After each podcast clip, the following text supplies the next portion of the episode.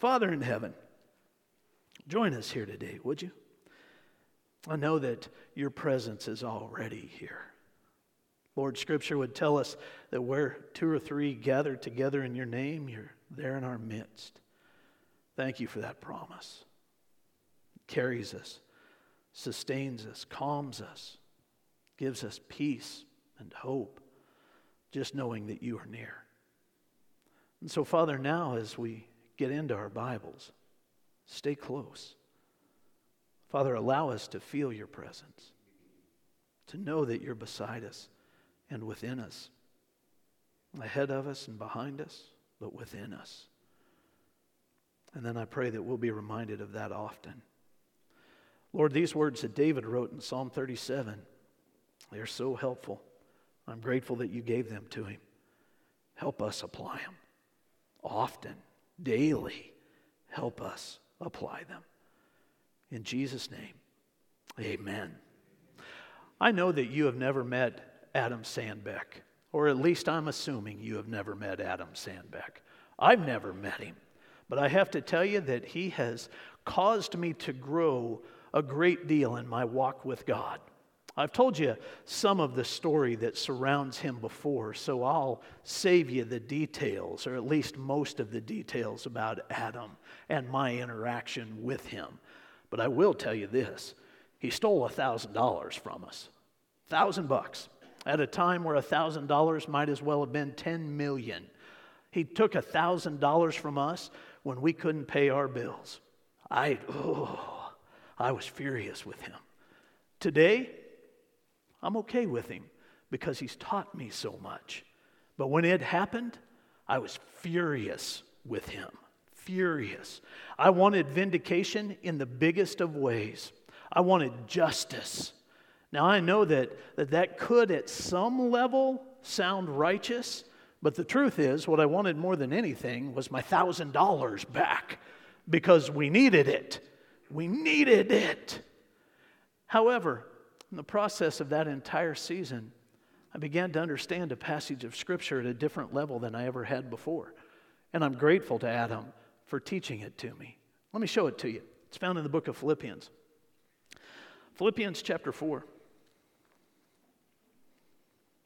Verse 19.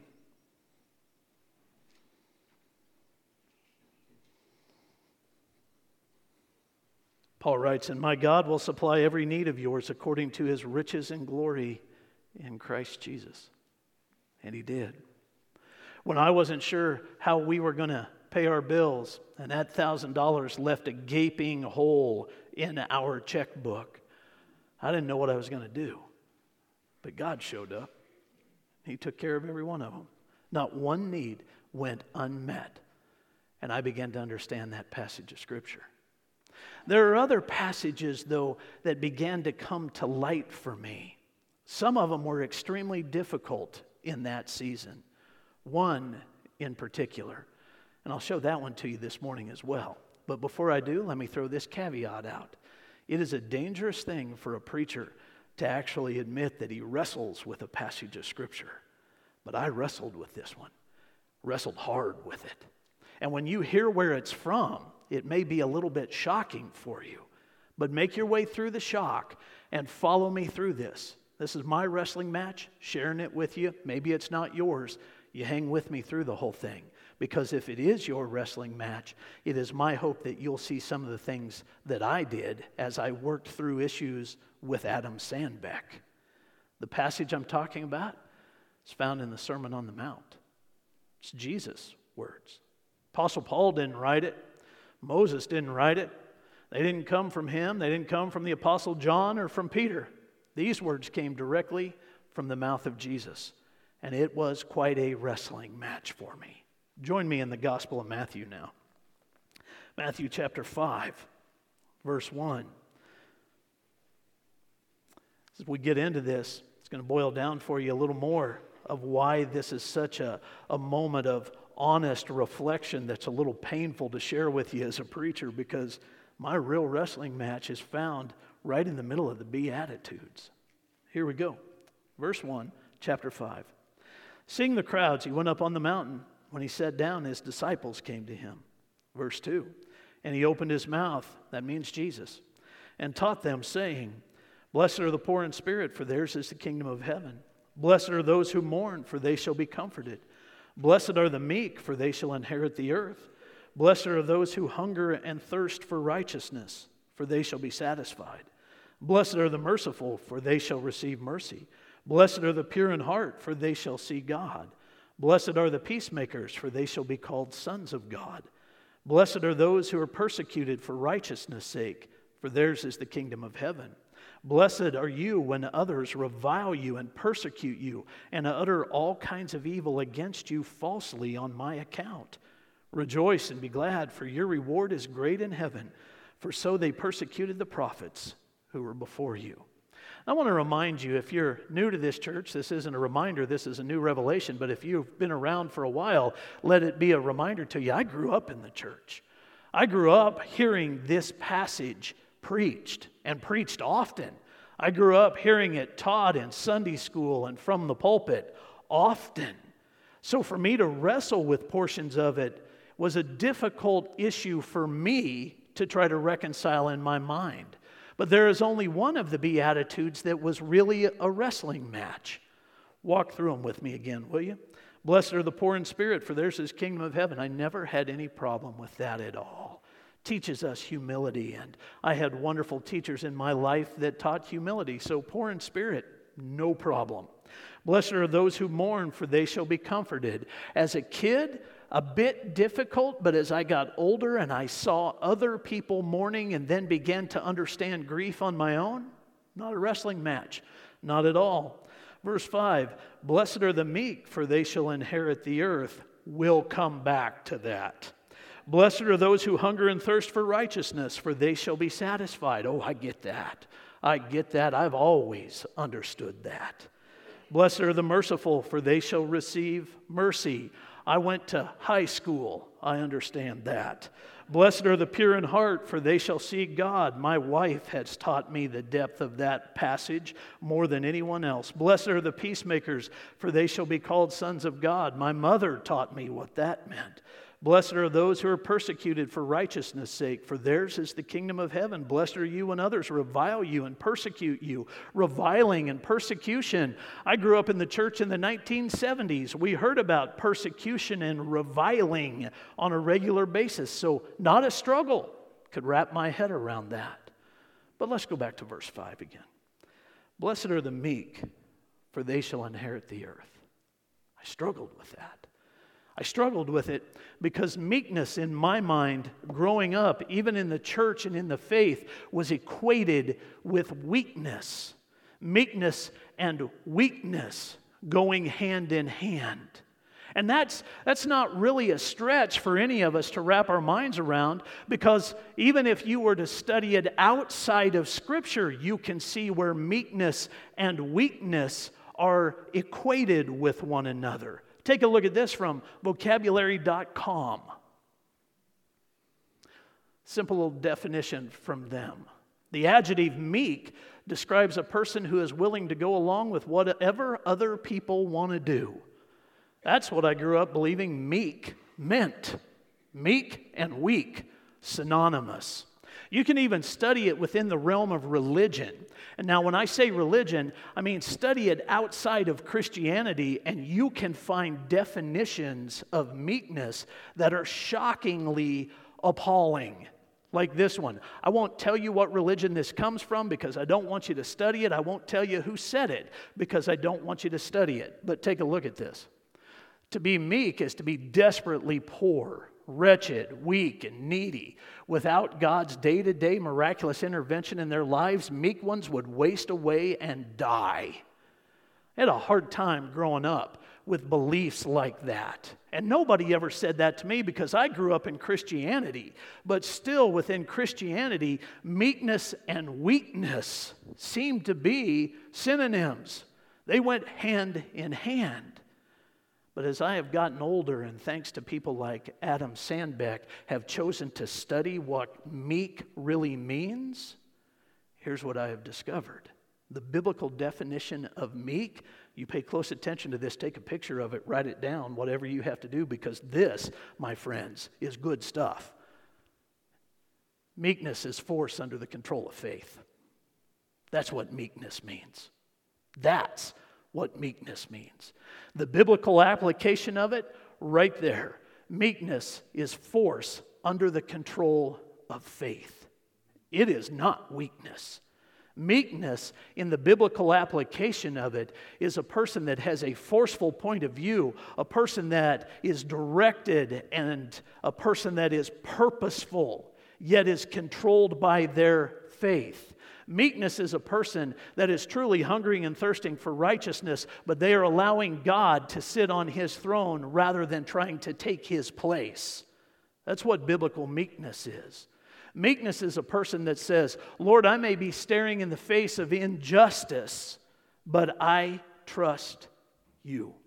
I trust you. Meekness, meekness is force under the control of faith. Right there, my wrestling match began to fall away. I was no longer struggling with this beatitude.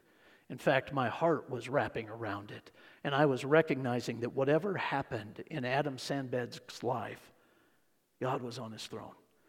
Lord, you take care of it because I cannot affect any change here. I cannot receive the justice that I am seeking. I cannot find the reconciliation that I need. You take care of it. Now let's go back to verse 5. I want you to see what else Jesus says about this interesting beatitude. Blessed are the meek, for they shall inherit the earth. What an interesting thing for God to say. What an interesting thing for Jesus to equate with meekness, for they shall inherit the earth. It's the kingdom of God, it's the promised land. They will inherit the earth for generations to come. That's what that really means. This isn't just a promise for them, it is a promise for those that come after the meek. They will inherit the earth. Oh, we have to figure this one out. We have to figure this one out.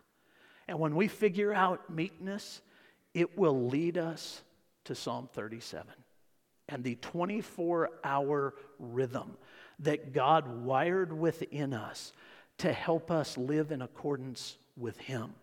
Putting aside some of the things of the world and moving into the things of God. Meekness helps with that because it is force under the control of faith. So let's go to Psalm 37 together. By the way, as we're talking about meekness, let me just remind you it's not only Jesus that is an example of meekness for us. And a lot of times when people preach on meekness, they always use Jesus as an example. And it, it puts us in a position where we say that meekness is unattainable. Because if Jesus is the perfect example of meekness, and he is, then there is no way that we can ever arrive at that place. There are others that model it as well, like Moses. Let me just show you that while you're turning to Psalm 37.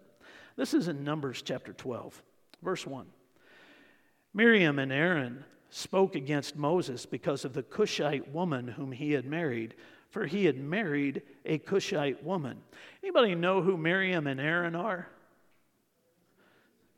They're his relatives. You ever had your relatives grumble against you? Ever had your relatives separated from you? Ever had your relatives disagree with you? Well, that's what Moses was going through. I love how he humanizes this characteristic. Listen to this. And they said, He has the Lord indeed spoken only through Moses. Has he not spoken through us also? And the Lord heard it. Now, the man Moses was very meek, more than all people who were on the face of the earth. And suddenly the Lord said to Moses and to Aaron and Miriam, Come out, you three, to the tent of meeting. The three of them came out, and the Lord came down in a pillar of cloud and stood at the entrance of the tent and called Aaron and Miriam, and they both came forward. And he said, Hear my words. If there is a prophet among you, I, the Lord, make myself known to him in a vision. I speak with him in a dream. Not so with my servant Moses. He is faithful in all my house. With him I speak, mouth to mouth, clearly and not in riddles, and he beholds the form of the Lord. Why then were you not afraid to speak against my servant Moses? And the anger of the Lord was kindled against them, and he departed. When the cloud removed from over the tent, behold, Miriam was leprous like snow. And Aaron turned toward Miriam, and behold, she was leprous. And Aaron said to Moses, O my Lord, do not punish us because we have done foolishly and have sinned. Let her not be as one dead, whose flesh is half eaten away when he comes out of his mother's womb. And Moses cried to the Lord, O God, please heal her, please. But the Lord said to Moses, If her father had put spit in her face, should she not be shamed seven days? Let her be shut outside the camp seven days, and after that she may be brought in again. So Miriam was shut outside the camp seven days, and the people did not set out on the march till Miriam was brought in again. After that, the people set out from Hazeroth and camped in the wilderness of Paran. Here's what meekness does for us, my friends it allows us to be quiet, and God takes care of the vindication. That's what meekness does for us. Meekness is force under the control of faith. God, you take care of it. You take care of it. I will fully surrender this to you. And Moses is the perfect example of how it works. The Bible itself says Moses was a very meek man. He understood it. He understood it. He trusted it. And he used it. But the only way he could have is by understanding what David had figured out throughout the course of his life. Psalm 37. Let me remind you that when David wrote these words, he was an old man. So he's writing from the wisdom, the perspective of wisdom of age.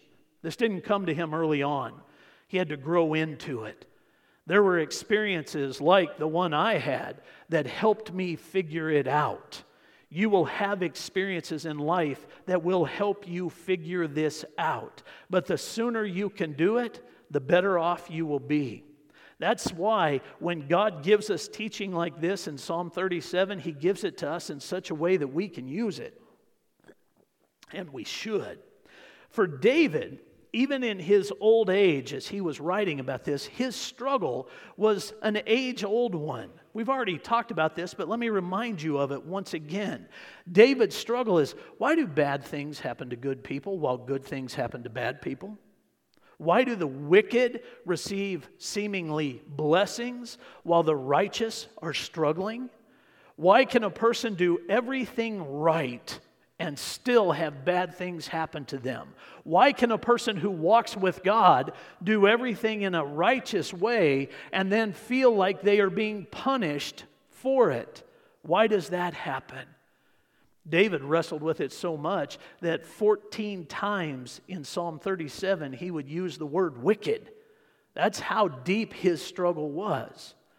Yet, in the midst of all of that, he reveals to us this 24 hour rhythm. Let's look at it again. Psalm 37, verse 1. Fret not yourself because of evildoers. Be not envious of wrongdoers, for they will soon fade like the grass and wither like the green herb. Trust in the Lord and do good. Dwell in the land and befriend faithfulness. Delight yourself in the Lord, and he will give you the desires of your heart. Commit your way to the Lord. Trust in him, and he will act. He will bring forth your righteousness as the light and your justice as the noonday.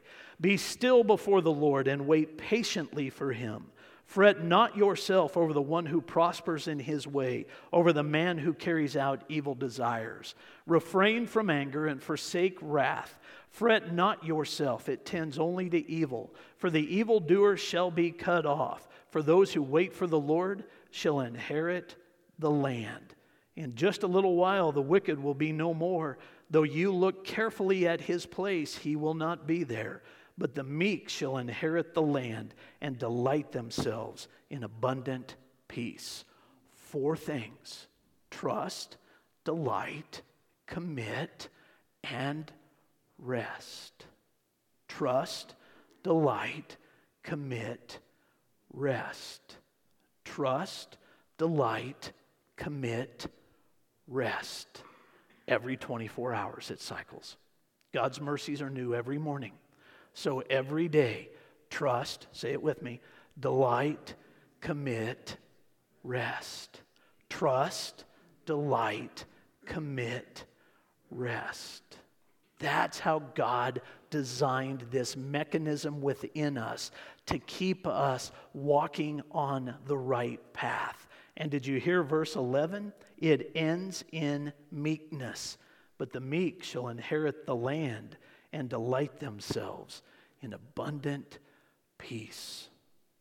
This four part mechanism develops meekness within us.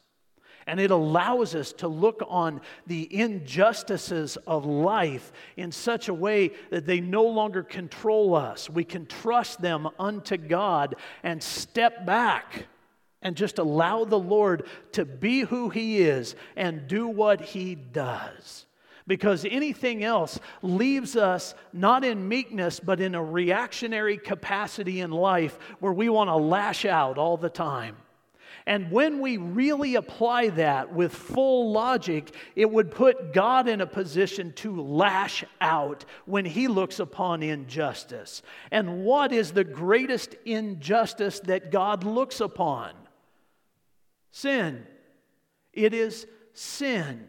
And if we look upon injustices and believe that we are right in lashing out against them, then simple logic would tell us that God is as well. When He looks upon injustices or upon hurt, He would have every right to lash out. Let me remind you, though, that if that's the case, God's going to lash out against us. Romans chapter 6, first part of verse 23 reads like this. You've heard it before. For the wages of sin is death. If God were reactionary in the face of injustice, none of us would survive. None of us would survive. Here, I'll illustrate that for you. How many of you came to know the Lord later in life, meaning after the age of 18? Okay? If you were to look back at your life prior to Christ, how many of you would say that there are many things, multiple things that happened in your life that would warrant death according to Romans chapter 6 verse 23?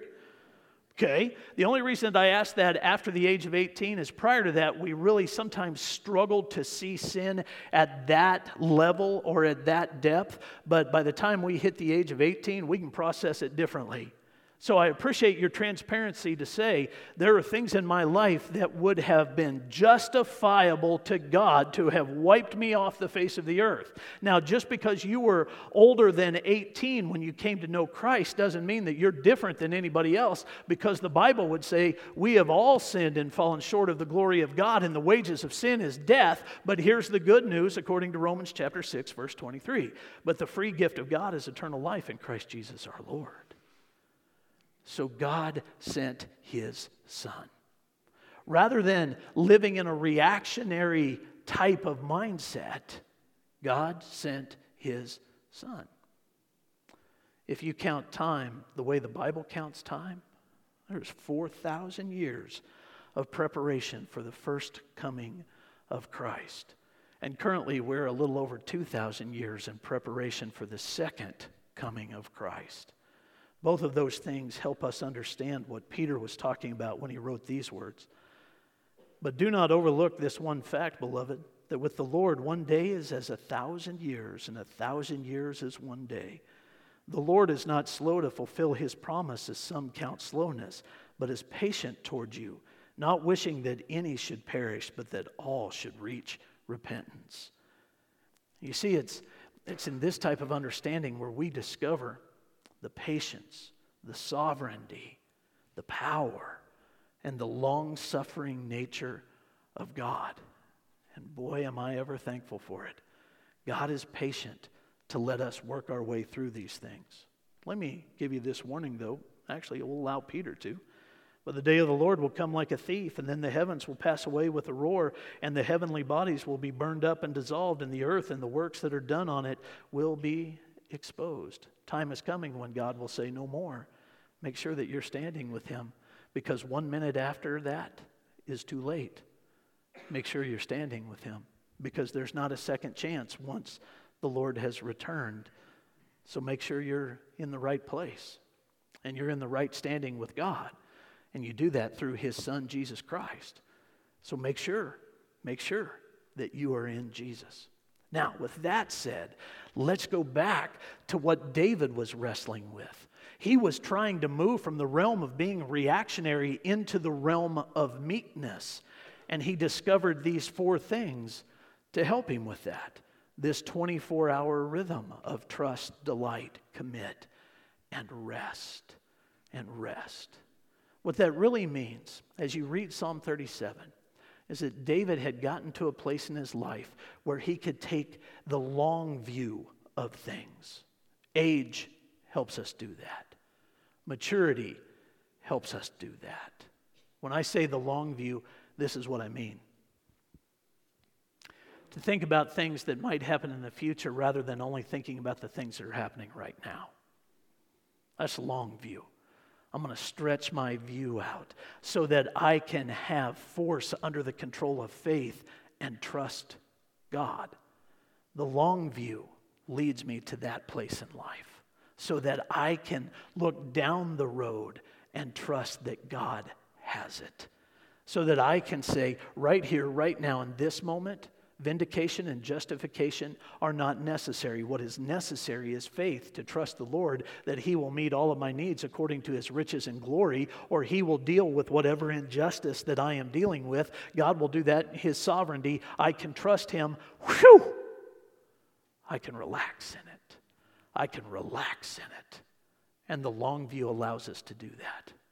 That's where this resting thing comes into play.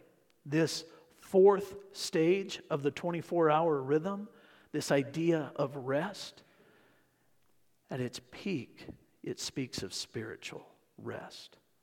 A guy named Dalton Smith would describe spiritual rest this way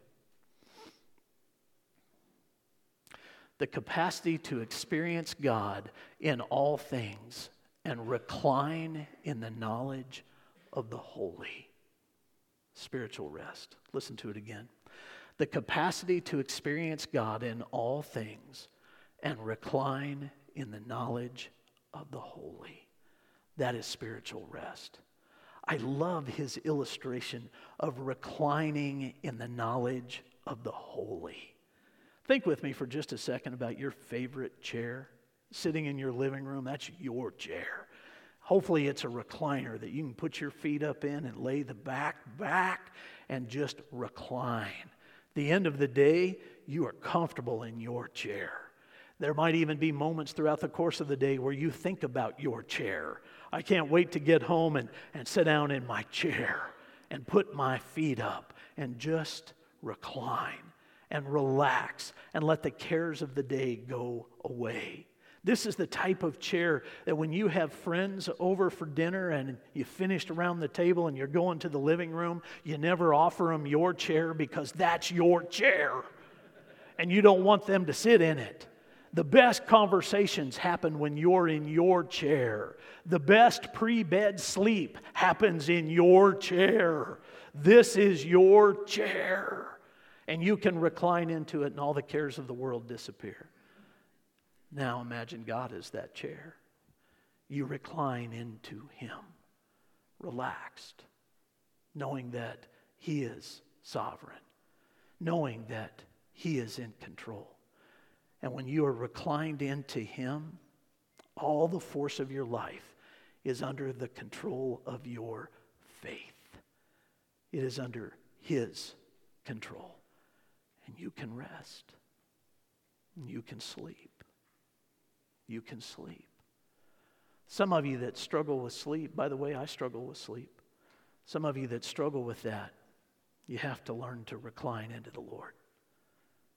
You take it, God. You take it, God. I, I don't have the power, I don't have the starch for this. You take it, God. Because if I take it, I'm going to mess this thing up. You take it, God. I will recline into you. I love that illustration. I will recline into you. If somebody broke into our house when I was sitting in my recliner, they got us. It'll take me too long to get out of the chair. They got us. I am reclined into the chair.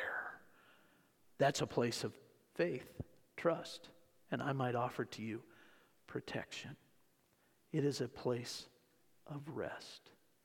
It is a place of rest, stillness, calm. It's a place where we know that we are safe with the Lord. We're reclined into Him. Do you know that this is so important that God gave us a command to teach us how to deal with it, to remind us of its importance? It is one of the Ten Commandments. It has a huge word attached to it that the Jewish people, the Hebrew people, pay attention to, but Gentiles like me and like you, we, we skip right over it, believing that it is a Jewish command and it has nothing to do with us. Well, pay attention to it and don't just write it off because we need to apply it to our lives as well. It's called Sabbath. It is called Sabbath. Let me show you two places in Scripture where it is taught so that you can understand what God designed it for. We'll go first to the book of Exodus. Exodus chapter 20. When it comes to the Ten Commandments, if you ask people that have a long history in the Word of God where to find them, they'll direct you to Exodus chapter 20 for good reason. The way they're written in the book of Exodus, it's very clear, very pointed, just 1, 2, 3, 4, 5, 6, 7, 8, 9, 10, just laid right out for us. So there's a, a good reason that people go to Exodus 20. So that's where we'll start. Verse 8 Remember the Sabbath day and keep it holy. Six days you shall labor and do all your work, but the seventh day is a Sabbath to the Lord your God. On it you shall not do any work, you or your son or your daughter, your male servant or your female servant, or your livestock, or the sojourner who is within your gates for in six days the Lord made heaven and earth, the sea and all that is in them, and rested on the seventh day. Therefore the Lord blessed the Sabbath day and made it holy. Now, I want you to keep your finger there in Exodus chapter 20, but flip over to the book of Deuteronomy with me. Deuteronomy chapter 5. Now, let me remind you that the word Deuteronomy means the second law or the law once again. So when we go to Deuteronomy, you're going to see it in a different light, but it's going to sound very familiar. But it's only going to sound very familiar. You're about to see a massive difference in what we see in Deuteronomy from what we just saw in Exodus. And it is not by accident. This is called a parallel passage. With parallel passages in the Bible, you lay them side by side and you look not for the similarities, but for the differences. It is in the differences that you will be taught the most. Now pay close attention. Deuteronomy chapter 5, verse 12. Observe the Sabbath day to keep it holy as the Lord your God commanded you. Six days you shall labor and do all your work, but the seventh day is a Sabbath to the Lord your God. On it you shall not do any work, you or your son or your daughter, or your male servant or your female servant, or your ox or your donkey, or any of your livestock, or the sojourner who is within your gates, that your male and your female servants may rest as well as you. You shall remember that you were a slave in the land of Egypt, and the Lord your God brought you out from there with a mighty hand and an outstretched arm. Therefore, the Lord your God commanded you to keep the Sabbath day. Do you see the differences between Deuteronomy and Exodus? It's pretty glaring if you lay them side by side. Do you see the difference? In Exodus, Moses, in his writing of the Ten Commandments, God giving him those words, would remind us of creation that in creation, God created the earth in six days and on the seventh day rested. Six literal days. And on day seven, God rested. Now, here's the truly intriguing thing about that. Have you ever read that Sabbath command and thought to yourself, why did God rest? Or the creation account and thought the same thing. Why did God rest? Because throughout all of Scripture, we hear that God does not slumber nor sleep, God does not need rest. So, why did God rest in creation? Why did He do it? For you, for me, that we might see the pattern that we need. And there's this subtle little sub point within it to remind us that we are not Him. That's why He did it. So, in the Exodus chapter 20 passage, we have this beautiful reminder that God is God and we are not. You're designed to rest. So rest. God said, It is so important that I'll show you. I don't have to, but I'll show you. And He did.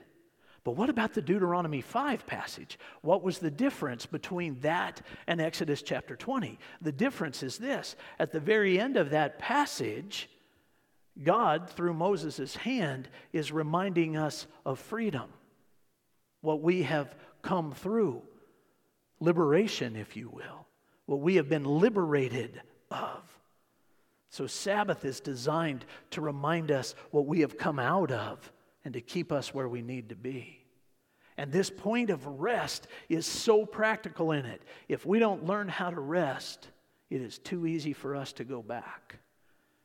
How many of you, in moments of complete exhaustion, have found yourself in old patterns? How many of you, when you are completely wiped out at the end of yourself, can hear sin knocking at the door and you open the door? How many of you can find solace in old patterns of sin? In those moments of complete exhaustion, where you know that when you are fully rested, you have what you need to fight it off. God said, rest. Even in the face of injustice. If you want to keep yourself where you need to be, then you follow the rhythm. You trust, you delight, you commit, and you rest. You rest because God designed you to. I like the way Mark Buchanan talks about this Deuteronomy 5 passage. Take a look at this. Don't revive what God has removed. Don't gather and piece back together what God smashed and scattered. Don't place yourself in a yoke that God broke and tossed off with his own hands. And Sabbath reminds us of that. God broke the yoke of slavery for the Israelites, brought them out of Egypt. Now rest. Rest on the Sabbath. Rest throughout the course of the day. Find moments in that 24 hour rhythm where you simply rest. And that doesn't mean sleep, that means other means of rest that allows you to stay strong, hungering and thirsting for righteousness. It protects meekness so that you don't mess things up. You can trust God. You rest. Because if we don't, we can grab hold of that yoke, put it back together, and start carrying it around again. Don't do it. Don't do it. Because in Jesus, He offers us something different and it comes with the gift of rest. I'll leave you with this. In fact, I'll invite the worship team to join us up here. Matthew chapter 11, verse 28. Jesus says, Come to me, all who labor and are heavy laden, and I will give you rest. Take my yoke upon you and learn from me, for I am gentle and lowly in heart and you will find rest for your souls. For my yoke is easy and my burden is light. Because he broke the heavy one and took it off of us. Jesus did that for us on the cross. He brought us out of the slavery associated with sin and gave us a new life. Don't take back that old yoke. The Lord broke it. It's too much work to put it back together and put it back on. Wear His because his yoke is easy, his burden is light, because he's taking care of everything else. So recline into him and rest. And rest. Every 24 hours, you are designed to do that. So you trust, delight, commit, and rest. We are not foolish enough to not know that folks came in here today with some heavy burdens. A lot of those burdens come from those that we love. We know that. And we want you to have a chance to allow the Lord to break them. So I want to invite you to do something while we're singing this morning. Why don't you just come up here to the front and pray? Just on your own. Pray about whatever that burden might be. Recline into the Lord. Put your feet up recline into the Lord and let Him have it. Then you don't have to deal with it. If that is a burden of injustice like what David dealt with, man alive, expect freedom to follow. If that is a burden of concern and worry, expect it to get lighter because God takes it. Recline into Him. If that is a burden of sin, then know that that can be broken through His Son, Jesus. Recline into the Lord and let Him have it.